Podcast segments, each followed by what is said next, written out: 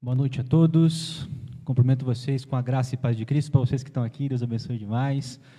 Para a galera que está acompanhando a gente ao vivo pela live, também Deus abençoe muito. O desejo é para ambos que Deus fale com vocês, com forte coração, transforme, motive. E para isso eu quero convidar vocês a abrirem a escritura comigo, você aí na sua casa e você aqui na igreja. Texto de Salmo número 23. Eu sei que talvez você já saiba de cor, não precisa nem abrir, né? Sei que foi criado na escola dominical, já conhece o Salmo 23, que sua mãe e seu pai faziam se repetir, certo? Mas a gente vai fazer essa leitura comunitária juntos. E eu vou pedir para que você mantenha o texto aberto aí enquanto a gente conversa, tudo bem? Salmo 23, a partir do verso número 1, dizendo assim: O Senhor é o meu pastor, e de nada terei falta. Em verdes pastagens me faz repousar, e me conduz às águas tranquilas, restaura-me o vigor.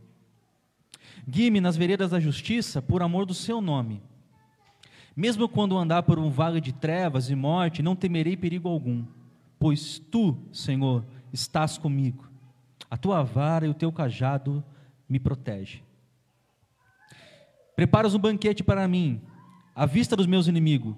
Tu me honras, Senhor, ungindo a minha cabeça com óleo e fazendo transbordar o meu cálice. Sei que a bondade e a fidelidade do Senhor me acompanharão todos os dias da minha vida, e voltarei à casa do Senhor enquanto eu viver. Salmo 23, do verso 1 até o versículo número 6. Se você tem acompanhado as nossas transmissões e você tem visto as nossas conversas, você sabe que temos feito uma série de mensagens dentro do livro de Salmos. Por que essa série se chama Caminhos da Alma? Porque nós falamos dos salmos como esse lugar ou esse espaço onde nós entramos, mergulhamos, cantamos ao Senhor. É interessante, e talvez isso ajude a gente a entender um pouquinho a importância do livro de Salmos, pensar numa divisão bíblica. A gente lembra que, de maneira geral, os primeiros cinco livros da Bíblia, chamados Pentateuco, você tem então a exposição da lei, do mandamento. Ali Deus está dizendo o que Ele deseja e quer do seu povo. Deus está comunicando, Deus está falando e dizendo: essa é a minha vontade para que vocês vivam. Depois desse Pentateuco, a gente começa a ter os livros chamados históricos, a partir do livro de Juízes em diante. Ali está sendo contada a história desse povo de Israel, isso é, como esse povo vivia. Então a gente começa em Juízes a ter um panorama de narrativas bíblicas, histórias sendo contadas sobre como esse povo que recebeu o mandamento do Senhor vivia a partir dessa revelação da vontade de Deus. Depois disso, a gente começa a ter os livros proféticos. Os profetas são essas figuras que Deus levanta para poderem dizer assim diz o Senhor, enviados de Deus uh, com a revelação de Deus para chamar o povo de volta aos mandamentos do Pentateuco. Então ele chega numa região de Israel e diz: Olha só, vocês têm vivido dessa maneira, Deus determinou outro jeito para vocês viverem, e vocês precisam voltar para o caminho do Pentateuco. Se vocês voltarem, assim diz o Senhor, haverá bênçãos, Deus os abençoará, haverá prosperidade. A gente ouve nas palavras dos profetas e também uma palavra de futuro dizendo o que aconteceria em caso de permanecer em obediência. Então Deus diria por meio dos profetas: Olha, se vocês obedecerem, Deus os abençoará. Porém, se vocês desobedecerem, assim acontecerá com vocês. A gente escutou isso, por exemplo, na história de Israel sendo punida, sendo levado ao cativeiro da Babilônia. Então a Babilônia vem, derruba o reino de Judá e o reino de Judá é levado escravo. Tá, por que, que eu estou dizendo tudo isso? Porque tem uma coisa que a gente faz quando a gente lê a Bíblia que pode confundir demais a nossa cabeça. Porque a gente lê um cara como Davi, e a gente vê Davi já garoto, indo levar alimento aos irmãos no campo de batalha, encontrando um gigante que desafiava todo o povo de Israel, dizendo: Não tem homem aí? E a gente vê Davi, um garoto com toda a coragem do mundo, dizendo assim: Que isso? Isso não pode acontecer. Então ele vai desafia Golias e vence Golias. A gente vê Davi servindo como um soldado do reino do palácio de Saul. E Davi, quando está no palácio de Saul, se comporta como um grande homem de guerra, vencendo muitas batalhas contra os filisteus, contra os cananeus. A gente encontra Davi com atos de fé. E uma coisa que a gente faz quando a gente lê essas narrativas bíblicas é a possibilidade de chegar à conclusão que a gente é muito diferente de Davi. E a gente então olha para o texto bíblico e diz assim: Eu não dou conta de ser que nem Davi. O cara não tem medo, o cara não tem conflito para lidar com as realidades do coração e do interior dele.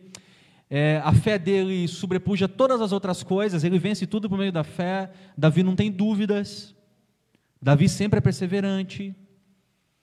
Mas aí a gente vai para o livro dos Salmos e a gente encontra uma coisa interessante. A gente encontra um Davi bem humano como eu, como você. Davi dizendo: Senhor, conversa da semana passada, os meus pés quase se desviaram, porque eu vi a injustiça do mundo e meu coração estremeceu. Eu fiquei pensando: os injustos perseveram e prosperam, e as pessoas os seguem por causa disso, e os justos muitas vezes são punidos. E meus pés quase disseram assim: prefiro ir para outro lugar e abandonar Deus. A gente vê um Davi em conflito. A gente vê um Davi dizendo: Senhor, onde estás? Que os meus inimigos venham até aqui, socorre-me, Senhor. Uma expressão de medo. E a gente vai descobrindo nos Salmos, e talvez seja a maior expressão do livro de Salmos, que o povo de Deus sempre foi o que ele é hoje. Gente que Jesus, no nosso caso, no Novo Testamento, e ainda na revelação do Antigo Testamento, apesar de ser uma sombra para o Cristo, revelando Deus, que o povo sempre foi igual a gente é. Resgatado pela graça do Senhor, como povo dele, comprado para ele, porém, cheio de dúvidas, cheio de medos, cheio de temores, cheio de conflitos para resolver as coisas. Então a gente corre o risco de, quando lê o texto bíblico, não levar em conta que as narrativas não estão se propondo a tratar das minúcias. Quando o texto diz assim, e Davi foi e enfrentou Golias, o texto não está propondo a dizer assim, e Davi pensou no seu coração e sentiu um grande medo interior. Porque ele está contando uma grande história. Mas nos Salmos, a gente encontra tudo isso presente.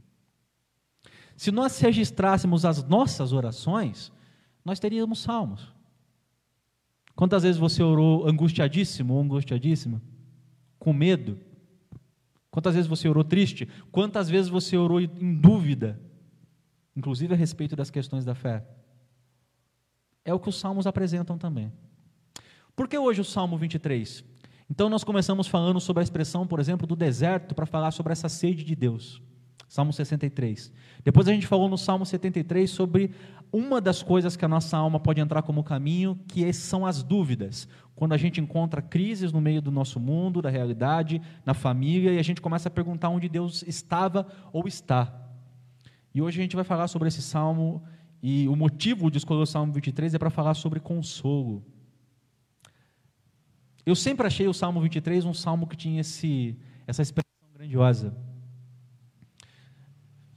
Por isso, talvez tão querido, certo? A gente encontra ali imagens e coisas sendo ditas que confortam profundamente o nosso coração e o nosso desejo por Deus. O Senhor é o meu pastor e nada me faltará, Ele me leva a águas tranquilas, a pastos verdejantes. E todas essas imagens chegam ao nosso coração com uma força muito grande para trazer paz e consolo, conforto, perseverança, reanimar. E eu quero que a gente faça isso a partir do verso número 1 texto começa dizendo assim: O Senhor é o meu pastor, e de nada terei falta. E é interessante, eu sei que todo mundo conhece esse texto. Eu já vi uma expressão de fé e era algo verdadeiro, não, não era um, uma mentira para aquela pessoa. Mas a maneira errada de compreender esse texto é a repetição, como se no momento de perigo ou de ausência a gente pudesse repetir esse texto até que ele se tornasse real.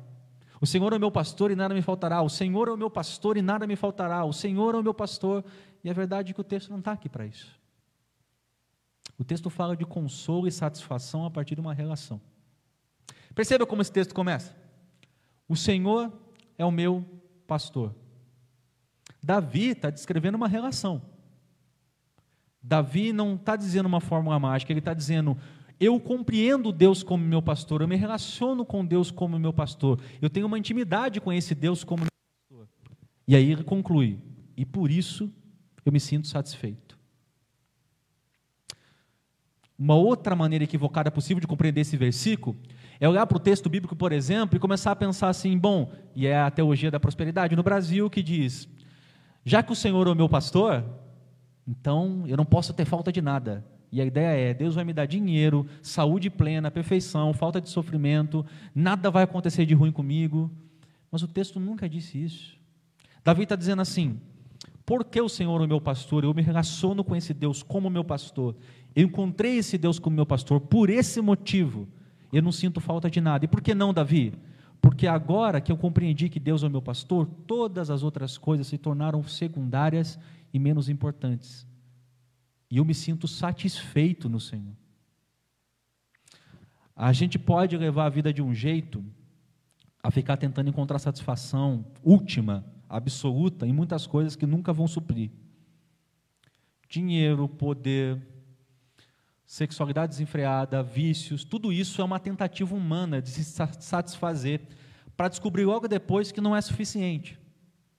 Davi está dizendo: quando eu cheguei numa relação de compreensão e de proximidade, ao ponto de poder dizer, Deus é o meu pastor, então eu percebi que todas essas outras coisas podem ser usadas do jeito que ele deseja e podem ser usufruídas, mas que não definem o meu coração e não é aquilo que me satisfaz a alma, porque eu encontro a satisfação total em Deus e todo o resto se torna consequência disso.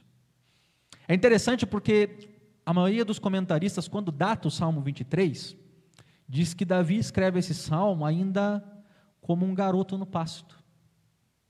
Não é o Davi rei que está escrevendo, também não é o período da sua perseguição, mas é o Davi que vocês vão lembrar lá no livro de 1 Samuel. Logo depois que o rei Saul é desprezado por Deus, é rejeitado, e Samuel é enviado à casa de Jessé para procurar e ungir um novo rei, Samuel chega até a casa de Jessé e diz assim: "Quem é?" E o primeiro que aparece é um cara fortão, bonito, parecido comigo assim. E aí esse Samuel olha e diz assim: "É esse aí, Deus. Tenho certeza. Olha esse cara, dois metros." 110 quilos de músculo. Esse cara que o Senhor é de rei, escolheu bem, hein, Deus? E a gente conhece o texto bíblico dizendo assim, e a expressão que a gente usa tanto nos cultos e na nossa fé. Samuel, você vê a aparência, Deus não vê as coisas desse jeito. Deus vê o coração. E aí, filho após filho, e a escadinha vai diminuindo. Vai começando pelo mais forte, alto, vai diminuindo até o último filho. E aí, Davi é alguém tão desprezado dentro da sua casa, que Samuel diz assim: Mas e aí, Jessé, acabou? E o texto dá a impressão que Jessé para um segundinho, coça a cabeça e diz assim: É. Ah, lembrei, tem mais um. É que esse a gente não liga muito. É o Davi. Davi está lá no pasto. Alguém chama Davi lá no pasto? O serviço menos nobre, menos importante. Inclusive, a reconstrução histórica vai dizer que Davi, dentro da sua família, é o mais desprezado, o caçula desprezado, o rejeitado. Por que, isso é tão interessante? Porque quando Davi se diz satisfeito, e tendo encontrado Deus como pastor, ele não saiu do pasto. Ele ainda estava lá. A casa ainda era a casa dele, o caçula desprezado da família. Muitos anos depois, ainda depois de ser ungido, Davi continuou servindo, por exemplo, a Saul. Como um serviçal, foi perseguido. Passou fome, frio, nudez, teve que sair de um lado para o outro, correr, fugindo com medo de Saul. E ainda assim ele conseguia entender isso. Por que Deus está comigo? Eu tenho o consolo de ser completamente satisfeito. Isso só é possível, só é razoável quando a gente tem um encontro de relação com o pastor. Saber que Deus é o pastor não é igual a entender isso, entregar a sua vida a isso. Onde eu encontro consolo no Salmo 23? Na satisfação que só existe no Senhor. E se a gente entende esse verso, todo o resto do salmo se conecta a ele. Olha só o verso número 2 e 3, diz assim: Em vez de pastagens me faz repousar, e me conduz às águas tranquilas, e restaura-me o vigor. E esse é o segundo consolo que eu acredito que esse salmo tenha e fale. É o consolo de descanso. Nada é mais difícil na experiência cristã do nosso mundo hoje do que aprender a descansar em Deus. A gente fala sobre isso, a gente tem teologia sobre isso, mas a gente não sabe fazer isso. Nosso coração, às vezes, está como se fosse uma água agitada, cheio de coisas que enchem de ansiedade, de medo, ou sofrimentos e tragédias que aparecem sobre as quais a gente não tem controle. E é muito difícil fazer o exercício de se lançar aos braços do Senhor, ou como a gente cantou, eu me rendo aos teus braços, eu me lanço aos teus pés. Confundi igual você, Daniel. Troquei o refrão. Mas é alguma coisa assim. Esse exercício de descansar em Deus, de entregar o coração ao Senhor. É interessante as imagens, né? Ele diz assim: Eu, o pastor, quando me relaciono com você e você é minha ovelha, eu pego você e digo: olha, aqui é o pasto verdejante e essas são as águas que restauram o seu vigor. Fica no meu pasto, fica perto de mim e eu restauro o seu vigor. Eu te dou força nessa vida cansativa e difícil. Agora, tira um pouquinho a, o pastor dessa mensagem e desses versos e a gente vai descobrir algumas coisas interessantes. A ovelha, é muito, é muito rica a metáfora, né? mas a ovelha é um bicho tão burrinho. Viralizou essa semana um vídeo, não sei se algum de vocês viram, da ovelha que entra no buraco, pum! O cara tira ela do buraco, ela dá três pulinhos, pum! Entra no buraco de novo. E, talvez seja uma grande metáfora do que a gente é. E se a ovelha não, não tem o pastor, ela deixa os pastos verdejantes e as águas tranquilas para tentar achar alimento ruim em lugar que não tem comida boa e saudável. E ela vai para águas sujas. E aí fica tentando suprir essas necessidades nessa água suja, cheio no lugar de perigos, perdida em caminhos que Deus não propôs e nunca encontra restauração. E a gente volta de novo. Tudo, tudo que o salmista está dizendo é: tenham Deus como seu pastor e cheguem próximo desse Deus e ouçam a voz desse Deus. Ele está propondo para vocês pastos verdejantes e águas tranquilas. Aprendam a descansar nele, porque ele tem condições de restaurar o nosso vigor, de trazer de novo vitalidade e força. E a gente sabe o quanto isso tem necessário nos dias que a gente está vivendo. Se a gente não vê o pastor, se a gente não se relaciona com o pastor, nossa vida se resume a acumular canseira. É interessante, né? O pregador de Eclesiastes dizendo: Olha, eu fui muito rico, maior dentre todos em dinheiro, em inteligência, subpujei todos os outros e se tornaram menores do que eu. Na sexualidade, eu tive todas as mulheres que quis. Eu consegui construir castelos, florestas, coisas gigantes. Eu fui importante, pessoas vinham me procurar. Mas tudo isso é canseira da vida debaixo do sol é vazio de vazio. Talvez o Davi, falando com o seu filho Salomão de Eclesiastes, dissesse: Pois é, mas isso é porque você está procurando vigor e restauração em coisas que não têm capacidade de trazer isso para você. Você podia ter feito todas elas, Salomão. Você podia ter tido um casamento decente, desfrutar de uma sexualidade decente porque isso é válido diante de Deus. Você podia ter uh, conquistado o dinheiro de maneira honesta, você podia, Salomão, ter tido tudo o que você teve. Você poderia ter estudado muito como estudou e ter sido sábio. Mas se você tivesse descansado em Deus em todo esse tempo e nesse caminho de conquistar as coisas da sua vida, você teria conseguido restaurar o seu vigor e a vida não seria para você somente canseira. O terceiro ponto dessa mensagem está lá no verso 4. E o versículo diz assim: Mesmo quando eu andar por um vale de trevas e morte, não temerei perigo algum, pois tu, Senhor, estás comigo. Essa ovelha aí, eu e você, ela deseja os pastos verdejantes e quando ela está próximo do pastor, ela bebe dessas águas tão boas que ele oferece, restaura o seu vigor, mas a ovelha é a ovelha. E assim, às vezes o pastor diz assim: Eu preciso amadurecer essa ovelha. Ou, bom, a ovelha tem a sua escolha. E uma hora a ovelha olha assim e diz assim: Ah, aquele caminho escuro ali está tão bonito, eu acho que eu vou ver o que, que tem ali. E ela vai. E é interessante porque o salmista, depois de falar, o verso 2 e 3, que Deus é o pastor que nos conduz às águas tranquilas e aos pastos verdejantes, no verso 4 ele diz assim: Mesmo quando eu andar por um vale de trevas, em outras palavras, pois é, a gente entra lá, de um jeito ou de outro. E é interessante quando ele diz vales de sombras, porque o termo hebraico literalmente está dizendo que a ovelha agora não enxerga uma resposta para o futuro, não vê nada de um lado ou de outro. E ela diz assim: e agora? E a verdade é que a nossa vida é assim. A gente diz e agora um monte de vezes. É, o adoecimento de alguém que a gente ama próximo é onde a gente não tem resposta para dizer e agora?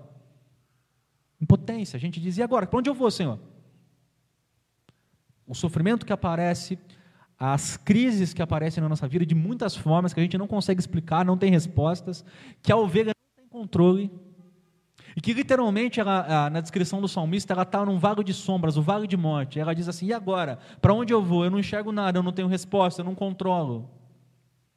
E esse é o terceiro consolo que eu acho que o Salmo 23 traz, que é um consolo mesmo em meio aos perigos. Porque o salmista está dizendo de maneira clara: a gente entra no vale da sombra, eles não são evitáveis. Mas acontece uma coisa diferente para mim e para você.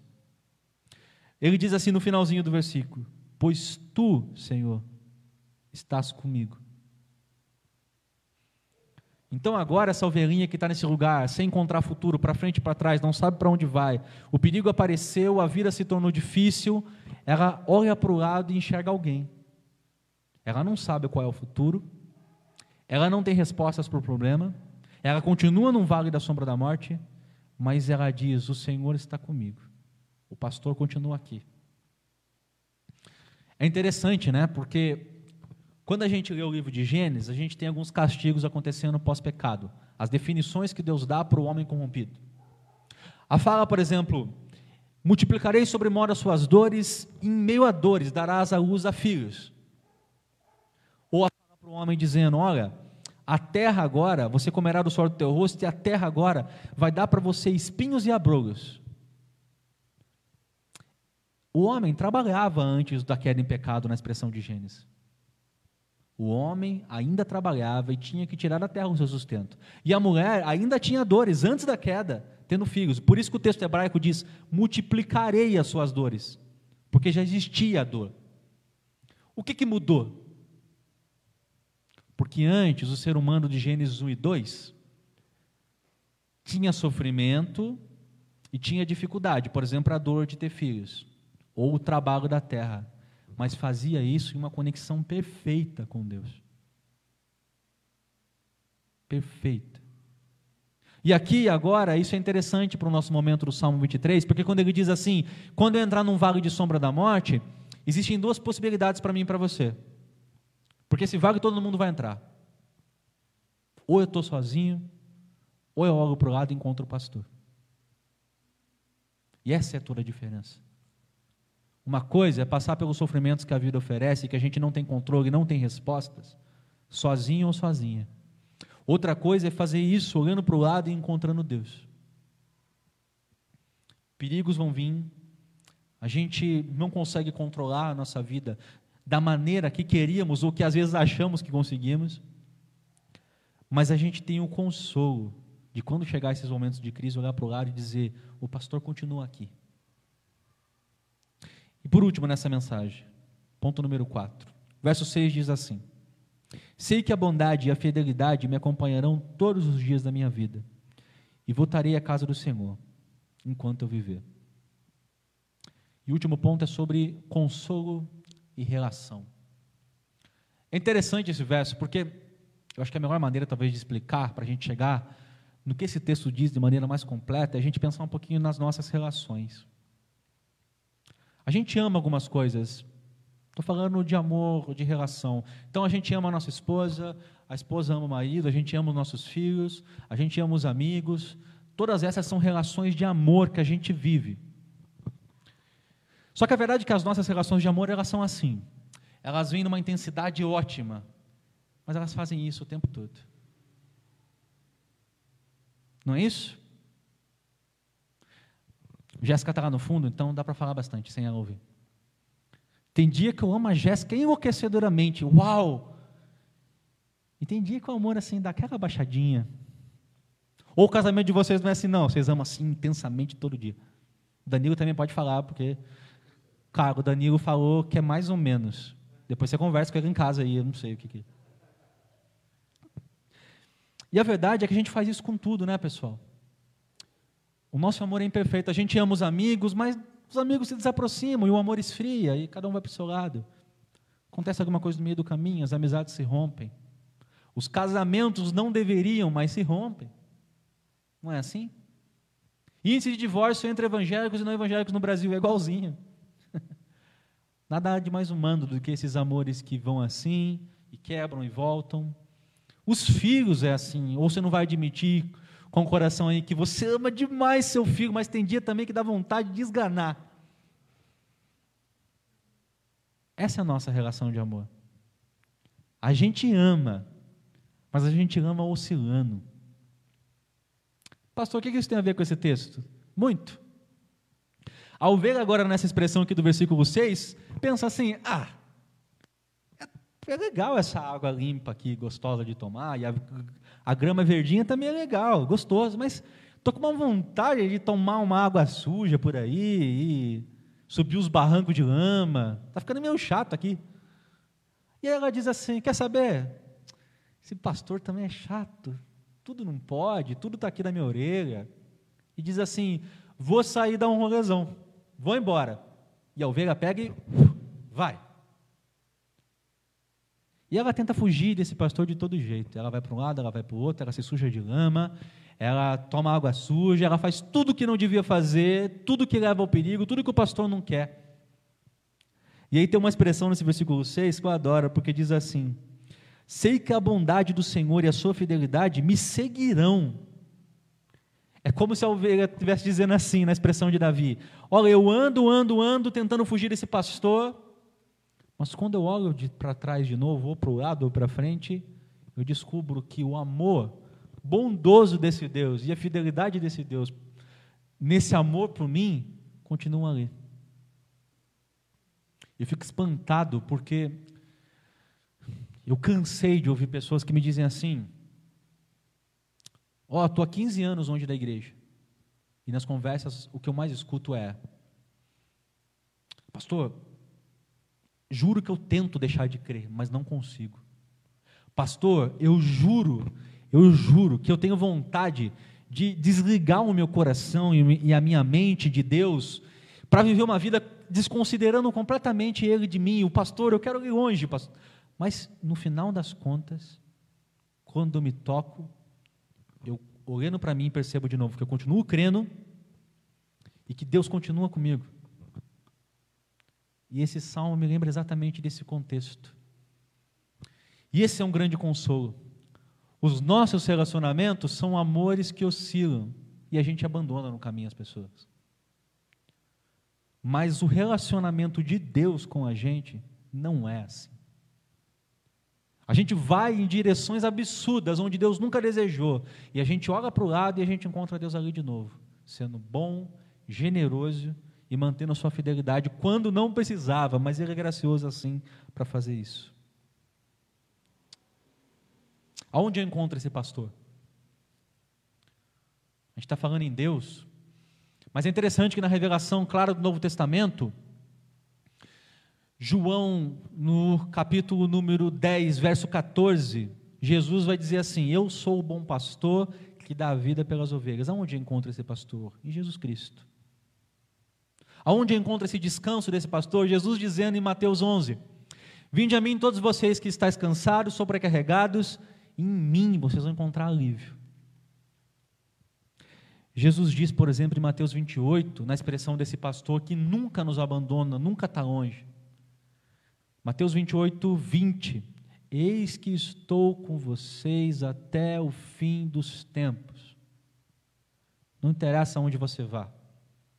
Ou quanto de água suja você vai tomar, ou quanto de lama você vai subir. Você vai olhar para o lado e vai me encontrar ali. Tem uma historinha interessante eu lembro de ter lido num artigo a respeito de um pastor. Cidade de uh, estado de Iowa, basicamente vivendo de plantação, de cultivo, uma barragem estoura 2007, destrói uma cidadezinha do estado, destrói casas, plantações, pessoas morrem no, na situação. O pastor, uma semana depois, vai fazer o culto, aquela, aquele culto de muita tristeza. Imagina, a igreja da comunidade, um país tipicamente protestante, as pessoas indo lá se sentar, muitas perdas.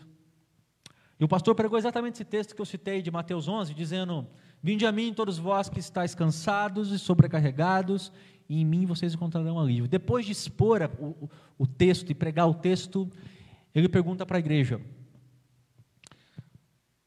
O que, que Deus quer quando diz: Vinde a mim? E ficou um silêncio. Como sempre, uma criança levanta a mão, que os adultos nunca fazem isso. E o pastor fala: Pode falar, uma menininha de seis anos. E a menininha responde assim: Pastor, parece fácil. Deus quer a gente perto dele. O pastor acabou o culto. Na outra semana voltou e disse assim: É interessante como às vezes as crianças têm a capacidade de entender coisas de maneira tão simples que a gente tenta explicar com um monte de coisas. O que, que o pastor quer? A ovelha perto dela. Vinde a mim. A criança tinha razão. É simples assim. Mais perto do pastor, mais próximo do pastor. Esse é o nosso consolo, saber que quando o Senhor é o nosso pastor, a gente se sente satisfeito nele, por causa dele, e que ele restaura o nosso vigor.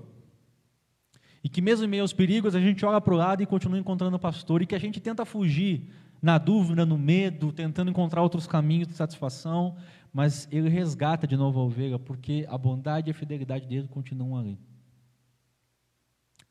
Esse é o nosso pastor.